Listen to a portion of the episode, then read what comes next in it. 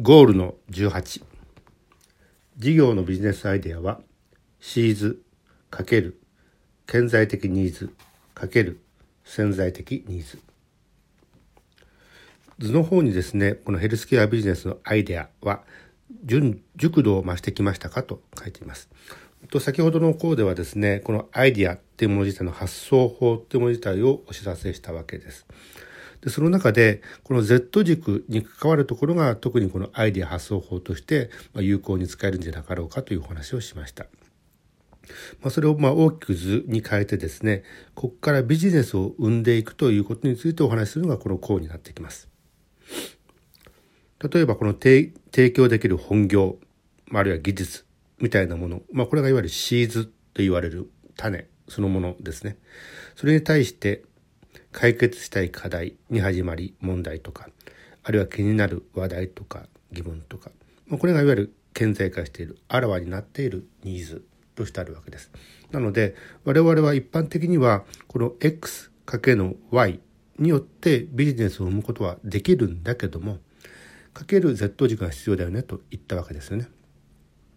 でこの Z 軸って中において、まあ、面白そうですねっていうものが生まれてくるのかどうかっていうのが変わってくるんだと。まあ、一般的にこの Z 軸はあの潜在的なニーズつまり隠れ潜んでいるニーズっていうものによってあの得られることがすごく多かったりします。だからこそこのアイデア発想法みたいなことがあってああそうだそうだこんなことにあったら面白いよねみたいな形のことがですね、うんと生まれてくる可能性が高いのはいわゆるこの潜在的ニーズっていうものに対して、まあ、触れてくるからということになるんでしょうね。この潜在的ニーズにはですね、まあ、満たしたい欲求とかあこれがあればできるのになっていう動機づけとか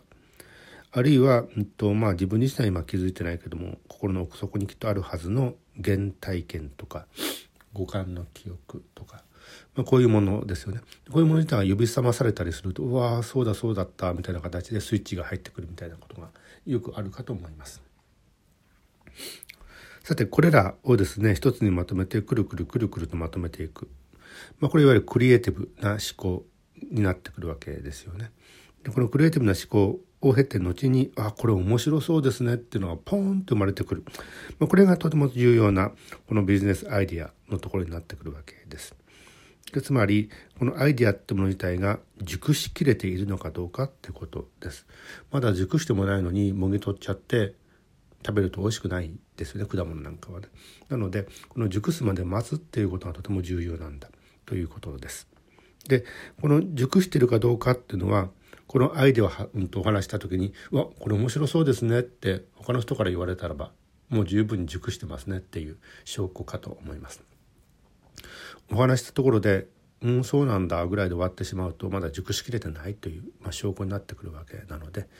うんと、ちゃんと x かけの y かけの z っていう形のこの Z 軸の意味でのこのアイデアをぐるぐる回していくってことができると結果としてそのアイデアはあ面白そうですねっていう形で十分熟しきっているということになってくるわけです。でそこにビジネスの脈動が生まれてくるのかなと思います。さあじゃあ本文読んでみましょう。ゴールの18事業のビジネスアイデアはシーズ×顕在的ニーズ×潜在的ニーズ。本業や技術といったシーズがあって解決したい課題顕在的ニーズがあればヘルスケアビジネスがを始めることは難しいことではありません。大切なのは世の中に受け入れられるかどうか。つまり欲求や動機を満たす潜在的ニーズの発見です。健康はプライスレスな幸せです。健康に対して利益とか純便益とかの損得感情は働きにくく誰のために何のためにという目的化も難しいため私たちはいざ健康行動を前に差し出されると面倒だの時間がないだのお金がかかるだの遠いだの雨が降ってるだの汗かくの嫌だの明日からにするからだのとごたくを並べお断りする理由を探したりしますだからこそヘルスケアビジネスを総括するとき、健康行動、つまり健康のための消費行動も含むのエンジンスターターに面白そうですね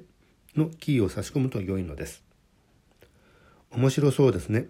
やってみる価値がありそうといった欲求や動機を満たす潜在的ニーズをマイニングする、つまり採掘するのに有効なのがアイデア発想法になるわけです。